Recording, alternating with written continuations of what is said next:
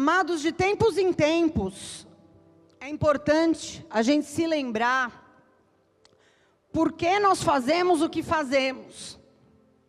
Às vezes a gente, por fazer algumas coisas repetidamente, frequentemente, periodicamente, às vezes a gente cai no esquecimento do significado. Por que, que eu estou fazendo isso mesmo?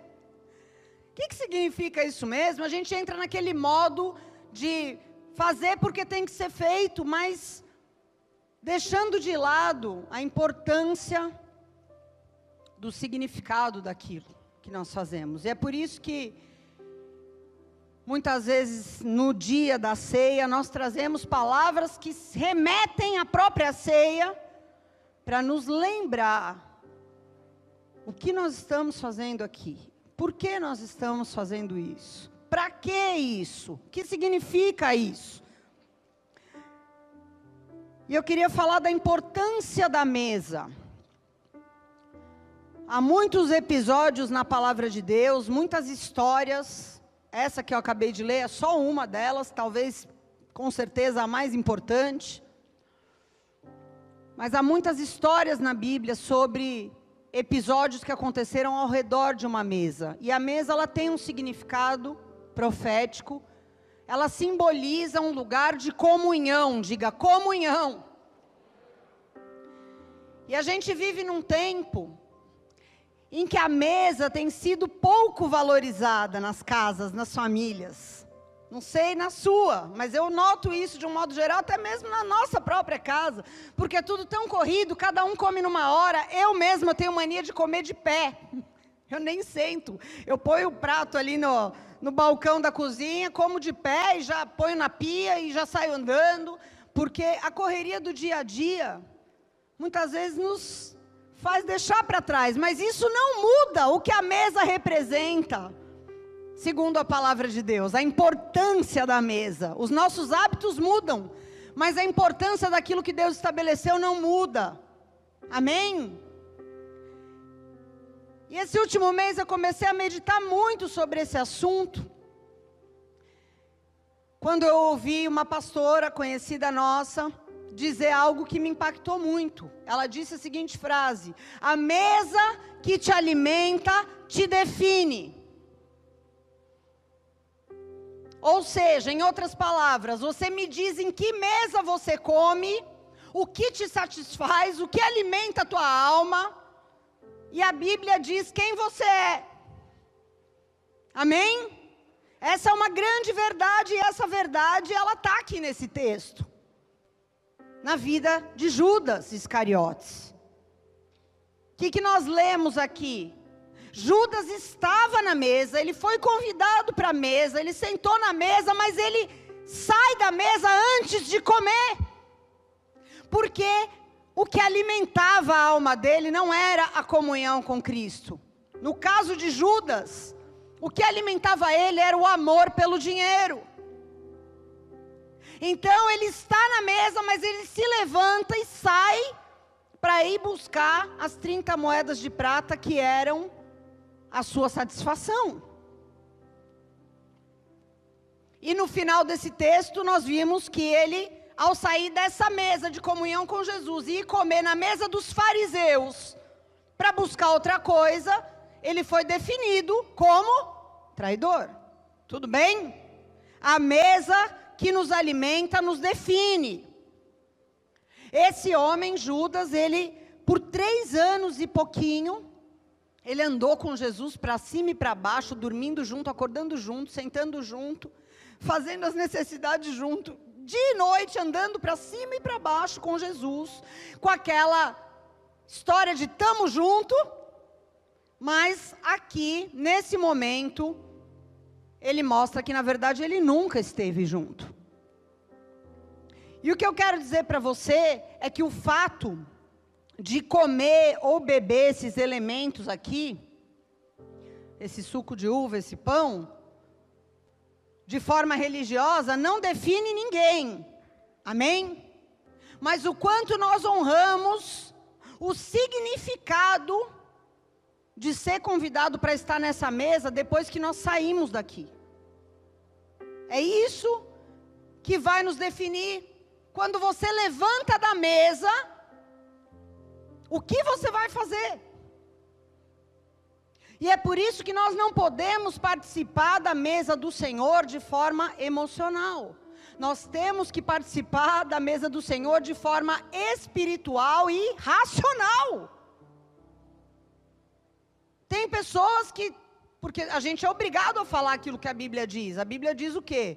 Quem pode comer o bebê? Ninguém vai chegar em você e falar, você pode, você não. Não. A Bíblia diz, cada um se examine. A Bíblia fala de um autoexame que você tem que se examinar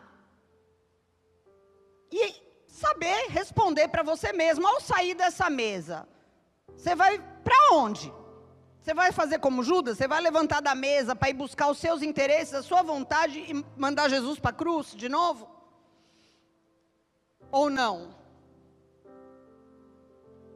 E tem pessoas que nesse momento de se autoexaminar se emocionam choram, pedem perdão, mas depois que sai da mesa, passam por aquela porta e traem Jesus. Então a mesa, ela é um lugar de comunhão para uns e é um lugar de traição para outros. E é por isso que o apóstolo Paulo escreveu para uma igreja. E eu acho muito forte isso, porque quando a gente lê esse texto, a gente fala: meu, acho que ele estava escrevendo para um bando de feiticeiro. Só que não, ele estava escrevendo para uma igreja. Olha o que ele escreveu para a igreja de Corinto, lá em 1 Coríntios 10, versículo 11. Ele fala para a igreja: as coisas que aconteceram a eles, as pessoas do Antigo Testamento, nos servem como exemplo. As coisas que aconteceram com os antigos, homens e mulheres da Bíblia, nos servem como exemplo.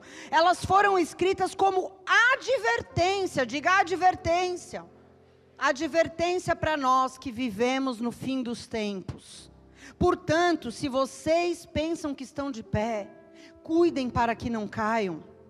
As tentações da sua vida não são diferentes daquelas que outros já enfrentaram, mas Deus é fiel e Ele não permitirá tentações maiores do que você pode suportar.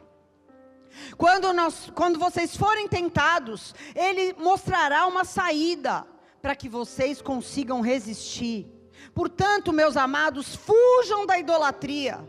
Vocês são pessoas sensatas. Julguem por si mesmos se o que eu digo é verdade. Quando nós abençoamos o cálice, a mesa, nós não estamos participando do sangue de Cristo. E quando nós partimos o pão, nós estamos participando do corpo de Cristo. E embora nós sejamos muitos, todos nós comemos do mesmo pão, mostrando que somos um só corpo. E aí vamos lá para o versículo 21, que diz assim: Vocês não podem beber do cálice do Senhor e também do cálice de demônios vocês não podem participar da mesa do Senhor e da mesa de demônios. Uau! Meu Deus, é forte você falar isso para um povo crente, hein? Hã? É forte. Ele está dizendo o quê? Você não pode participar de duas mesas. Não tem como você participar da mesa do Senhor, que foi posta com seu corpo esmagado e com seu sangue derramado, e ao mesmo tempo participar da mesa da idolatria que a religião coloca para você. Ah, pastora, mas eu não adoro ídolos há muito tempo, eu já deixei isso para trás. A idolatria que eu mais vejo hoje na nossa geração não é a idolatria a ídolos, a imagens de escultura. Existe idolatria a muita coisa, mas para mim, o suprassumo da idolatria é a idolatria da própria vontade. Eu tive um sonho uns dias atrás, e foi um sonho muito específico, porque eu acordei com a voz do Senhor me dizendo dentro do sonho: escreva a definição de Babilônia. E aí o Senhor me ditava algo para eu escrever, e eu acordei e anotei essa frase que eu vou ler aqui para vocês, que Deus falou para mim no sonho.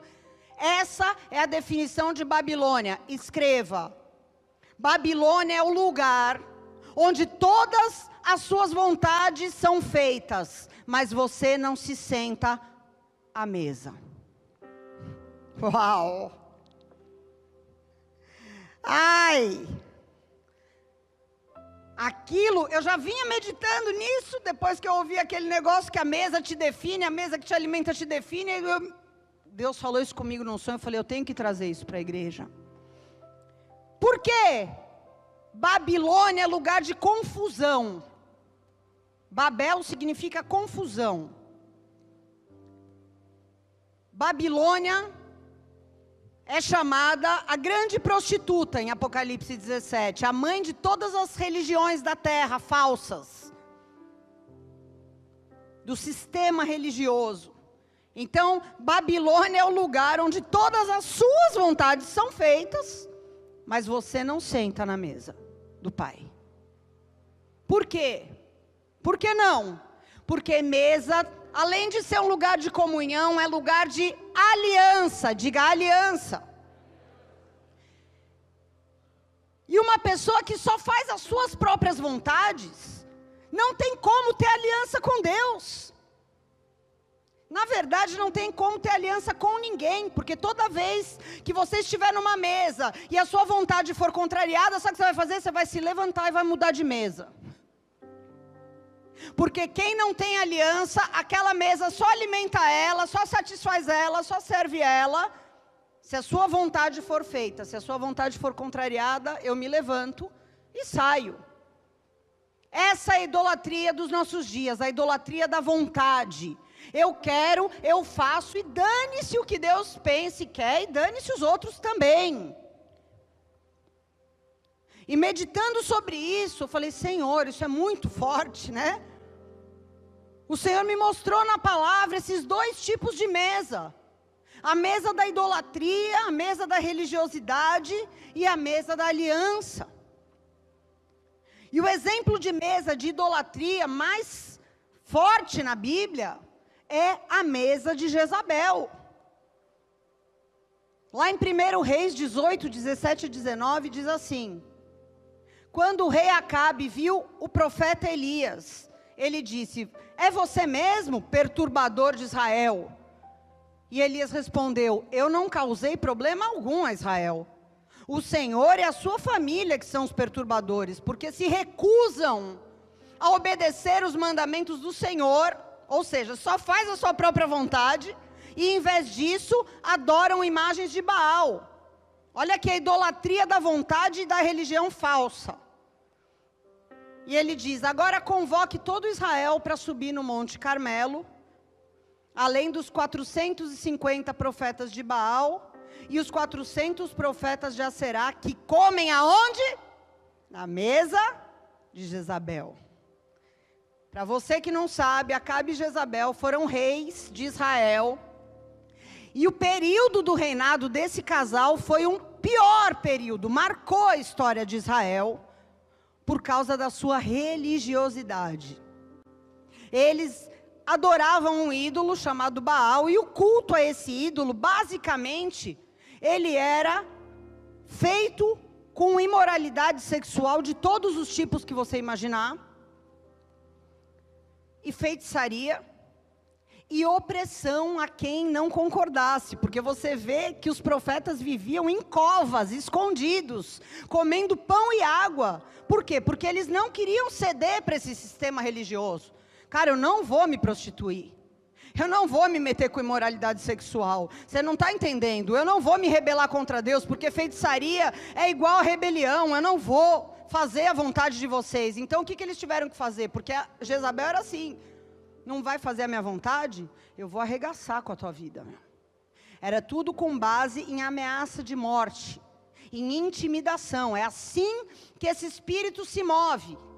Se você não fizer a minha vontade, eu vou te arrebentar, eu vou te destruir. Então, havia gente sim que sentava e comia nessa mesa. Parece incrível a gente dizer, meu, mas como que alguém em sã consciência senta numa mesa dessa? E como tem gente que senta? Como tem gente que senta na mesa da religião?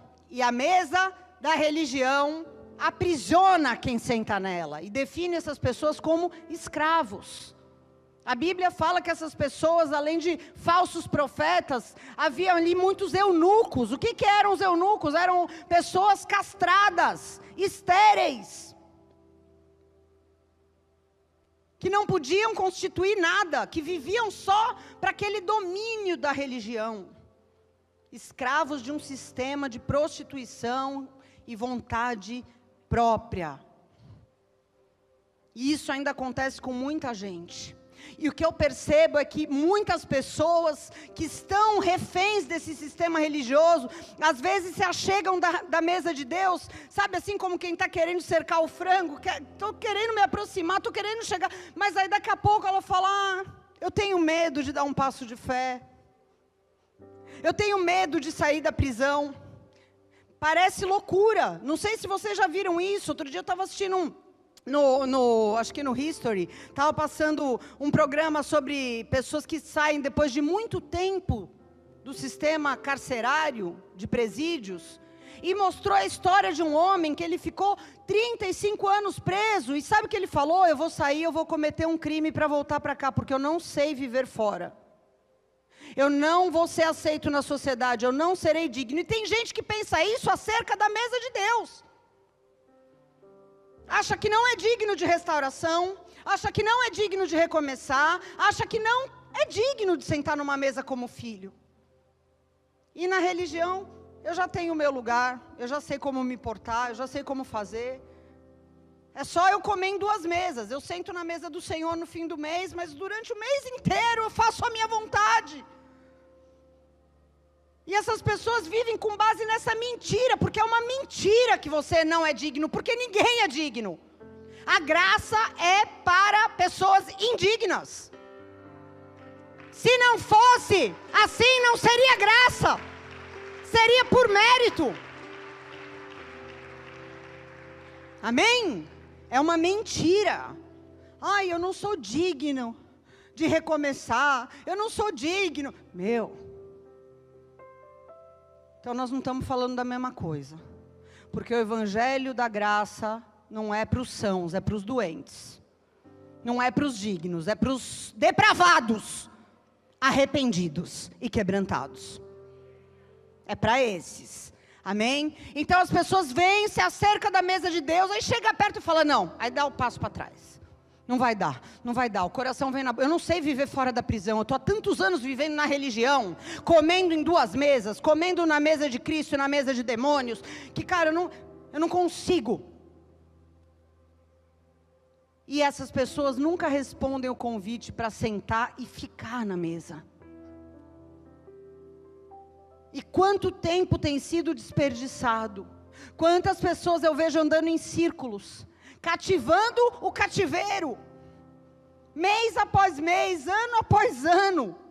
Quantas pessoas que já experimentaram lá atrás um dia a presença de Deus, pessoas que, algumas que já nasceram em berço cristão, mas que nunca sentaram na mesa sempre viveram na margem da mesa, sempre rodeando a mesa, mas nunca sentaram, nunca assumiram o seu lugar na mesa. Aqui é o meu lugar, essa é a minha cadeira.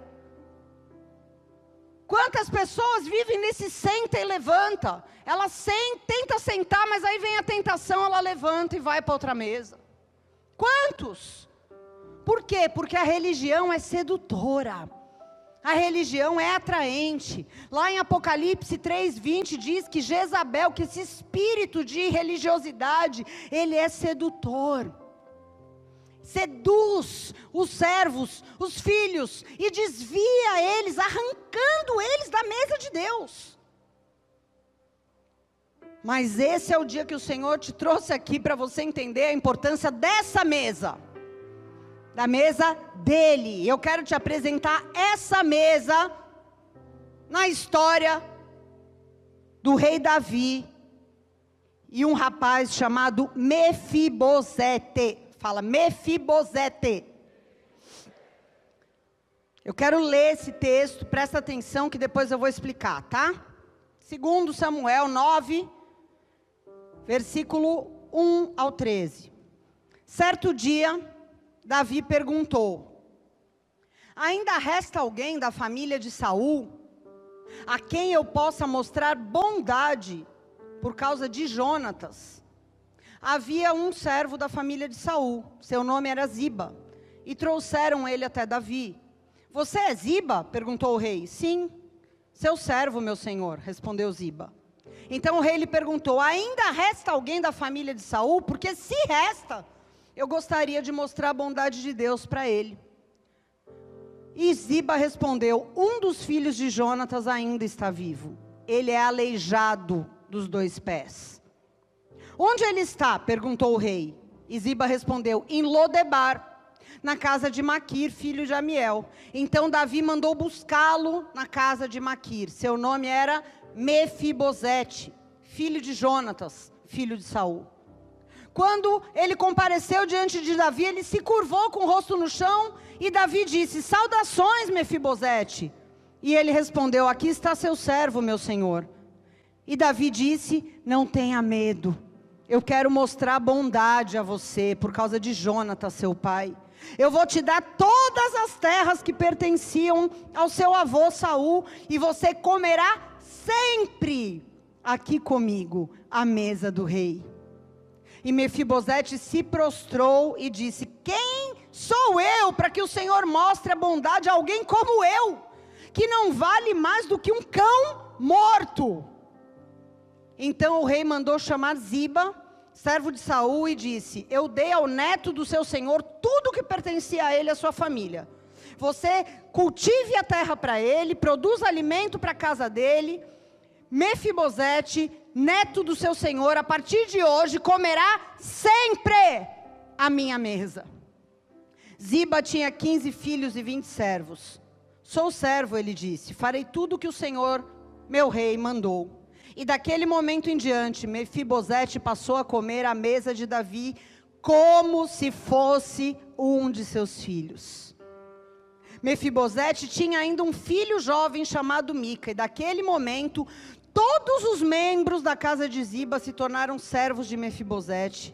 E Mefibosete, que era aleijado dos dois pés, passou a morar em Jerusalém e comia sempre à mesa do rei.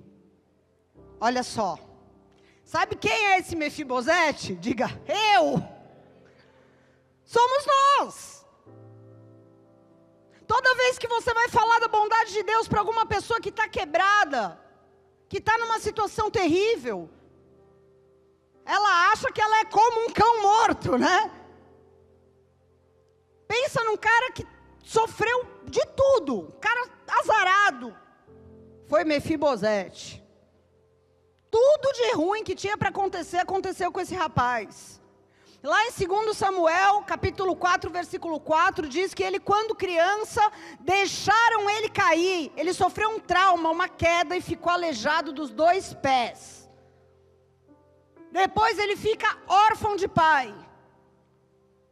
Jonathan, seu pai, morre. Ele fica então sem herança, porque Davi dominou tudo que era dessa família, porque Davi herdou o trono. Eles eram reis Saul, Jonatas o herdeiro, Davi assumiu o trono, pegou tudo. Então Mefibosete faz o quê? Foge. Vai se esconder num lugar chamado Lodebar, que significa não memória, significa esquecido. É assim que a gente quer, né? Quero que me esqueçam. Quero sumir.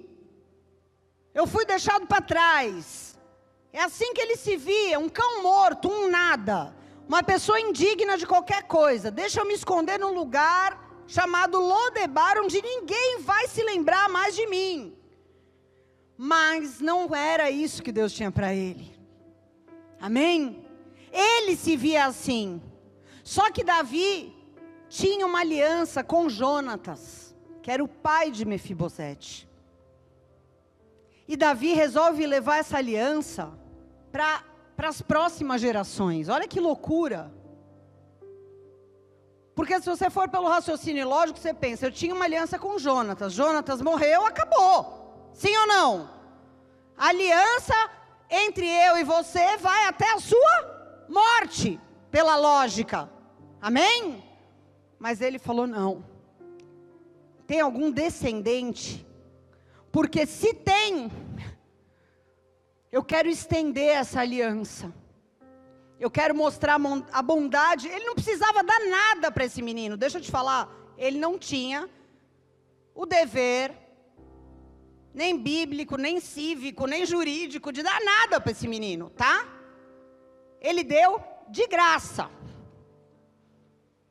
Ele resolveu que a aliança dele não ia acabar com a morte de Jonatas, que a aliança dele ia se estender. Se achasse alguém vivo daquela família, eu vou abençoar. Quem está aqui? E ele manda procurar. Eu quero saber se tem alguém vivo. E encontra um Mefibosete. E Davi fala o quê? Eu quero que busquem ele agora. E Davi manda os seus mensageiros para dizer para esse rapaz: a bondade de Deus alcançou tua vida, cara. Assim como você e eu sofremos traumas, sofremos quedas, Quantas quedas nós sofremos na nossa vida, quantos traumas, quantas situações onde às vezes não é nem você que caiu, mas pessoas te deixaram cair. E isso marcou tua vida, isso te isolou. E isso pode ter te paralisado como paralisou esse rapaz.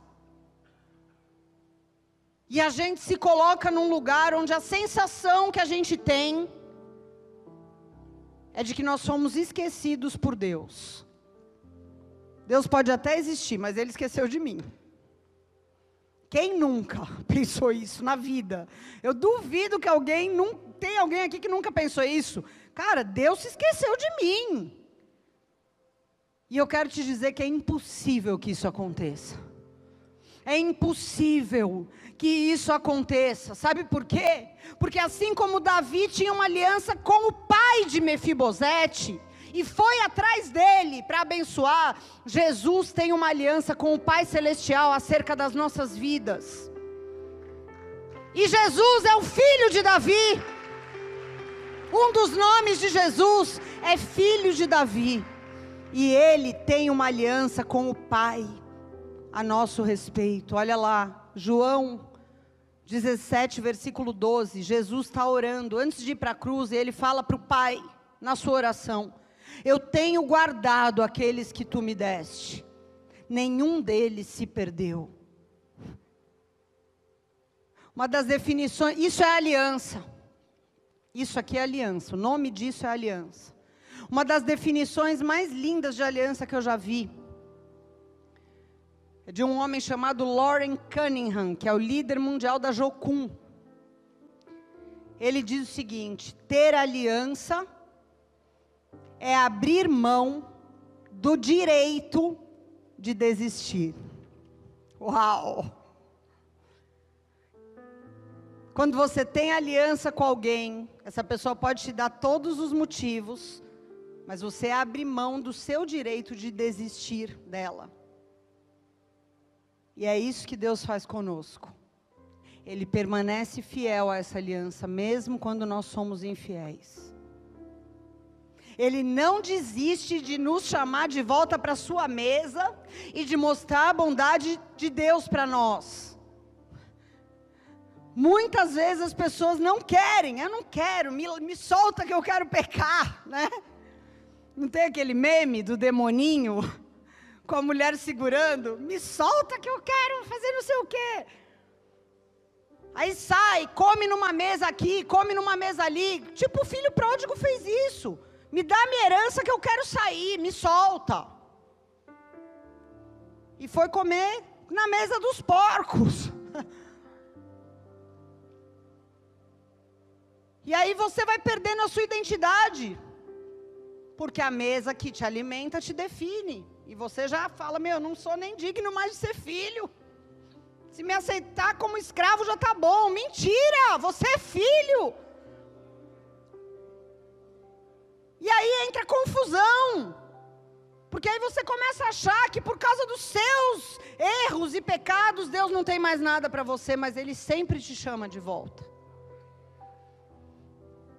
Davi manda chamar Mefibosete, tira ele de um lugar de esquecimento e traz ele para Jerusalém. Jerusalém significa lugar de paz. Porque a vida de alguém que está vivendo nessa situação aqui, de Mefibosete, é um lugar de tormenta. E Davi busca ele e fala: Não, seu lugar é aqui. Lugar de paz, lugar de bondade, lugar de suprimento. A partir de hoje você não vai mais viver de esmola, de migalhas da mesa dos outros, da mesa da religião. Você vai comer sempre a minha mesa. E a Bíblia diz: como um de seus filhos. Essa é a grande diferença entre comer na mesa da religião, na mesa de Jezabel, e comer na mesa de Davi. Sabe por quê? Na mesa da religião você senta como um escravo. Você senta como um eunuco, você senta como uma pessoa estéril, que não dá em nada, que entra mês e sai mês, nada muda. Você senta na mesa da religião como um desgraçado. Mas na mesa da aliança, não. Você senta como filho. E você recebe graça. Você recebe graça, algo que você não merece, mas que alguém quer te dar. Amém? Ora basuriana labachei. Essa é a grande diferença. Meu Deus. Como nós precisamos entender isso? Porque tantos manjares têm sido colocados nesses dias para arrancar você da mesa da comunhão e da aliança de Deus. Tanta coisa. Tantos pratos atraentes.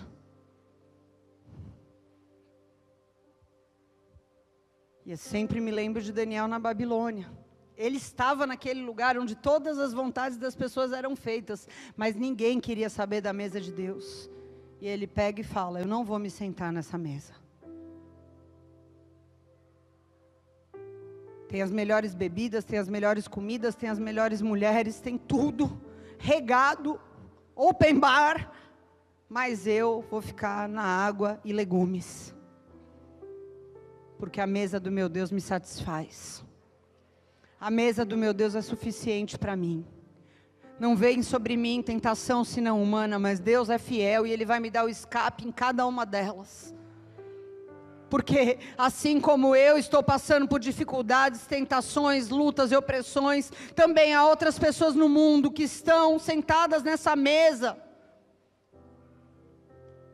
E a fidelidade de Deus que vai me tirar daqui, não me levantar e me alimentar em outra mesa. É isso que o Senhor quer fazer nessa noite. Ele quer restaurar alianças. Ele quer confirmar alianças, ele quer fortalecer alianças. As alianças, elas foram feitas para serem fortalecidas ao longo do tempo. Você decide fazer uma aliança, mas essa aliança se fortalece ao longo do tempo, através do relacionamento. Amém? É como num casamento, quando um casal sobe no altar, para ser declarado como marido e mulher, eles colocam uma aliança, mas aquela aliança ainda, ela está ali colocada, mas ela é frágil. Ela vai ser forjada ao longo do tempo, ao longo da permanência, ao longo das renúncias, ao longo de um olhando para o outro e os dois olhando para Deus, tentando não fazer as suas vontades, mas a vontade de Deus para permanecer nessa mesa, como família, como casal. Não é fácil. Às vezes é fácil você permanecer na mesa quando solteiro, mas depois que você casa você tem dificuldade, sabia? Às vezes você tem, depois de muitos anos, encontra um caminho e consegue permanecer na mesa como casal, e depois você descobre que é difícil permanecer nessa mesa como pais. Trazer teus filhos para a mesa não é fácil. Vou trazer pelo cabelo, vai sentar. Ah, vai! Você pode até trazer, mas vai ter um dia que ele vai decidir permanecer sentado ou não. Um dia ele vai crescer, um dia ele vai decidir se ele fica sentado ou se ele vai comer em outra mesa. Estão entendendo? Mas o importante é que a aliança é algo individual. Primeiro nível da aliança é individual. depois aliança do casal, depois a aliança da família, depois a aliança de toda a parentela. É esse, é isso que Deus quer, mas primeiro tem que começar por mim. Eu não tenho como trazer outras pessoas para a aliança se a minha aliança ainda não foi estabelecida, se eu ainda como em duas mesas. Ele quer nos trazer para a mesa da bondade da misericórdia. Essa é a mesa. Essa é a mesa. A mesa do Salmo 23, o Senhor é o meu pastor e nada me faltará. Ele me faz repousar em verdes pastos, Ele me leva para junto de riachos tranquilos, Ele renova as minhas forças, Ele me guia pelos caminhos da justiça, por amor do Seu nome. E mesmo que eu ande pelo vale escuro da morte, eu não terei medo, porque Tu estás ao meu lado a tua vara e o teu cajado me protegem. Preparas uma mesa perante mim, na presença dos meus inimigos. Unges a minha cabeça com óleo, e o meu cálice transborda. Certamente a bondade e a misericórdia me seguirão. Não é você que segue a bondade e a misericórdia, são elas que te perseguem Todos os dias da minha vida. Todos os dias. Todos os dias. Mesmo quando você não ouve Deus falar, mesmo quando você não percebe e não sente a presença. Todos os dias da minha vida. Certamente. A bondade e a misericórdia me seguirão e eu viverei na casa do Senhor. Para sempre, para sempre, para sempre. De canta labachei.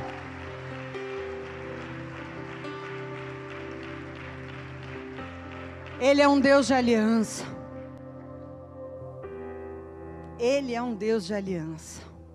E se tem algo que nós precisamos entender do caráter de Deus, se tem algo que está em falta nos nossos dias, são homens e mulheres de aliança. Hoje em dia as pessoas trocam a mesa das suas famílias, a mesa do Senhor, por nada. Simplesmente porque não aceitam ser contrariadas ou porque a vontade da carne falou mais alto. E Deus quer estabelecer conosco a sua aliança.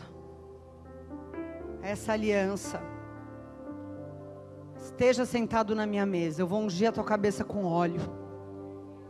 Sabe por que, que um pastor unge a cabeça da ovelha com óleo? Porque as ovelhas, se não tiver óleo na sua cabeça, elas são atormentadas por moscas, elas não conseguem dormir. Se elas não conseguem dormir de manhã, quando o pastor fala, levanta que a gente vai caminhar, elas não têm força para caminhar. Então ele unge a tua cabeça com óleo quando você se senta nessa mesa. A tua vida é restaurada, tua mente é restaurada a paz que excede todo entendimento sobre você vem de uma maneira sobrenatural. Não sei te explicar, mas eu estou em paz. Por quê? Porque o teu pastor te trouxe, ungiu a tua cabeça com óleo, colocou uma mesa. Está muito difícil, é muita opressão, são muitos inimigos. Essa mesa está posta diante dos teus inimigos. Você tem um lugar nessa mesa de filho. E o dono da mesa, o dono do banquete, vai estar com você todos os dias. Fica tranquilo.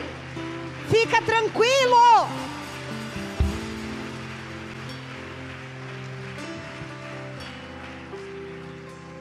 Mas a palavra também diz: as minhas ovelhas ouvem a minha voz. E se você ouviu a voz do Senhor hoje, se você sabe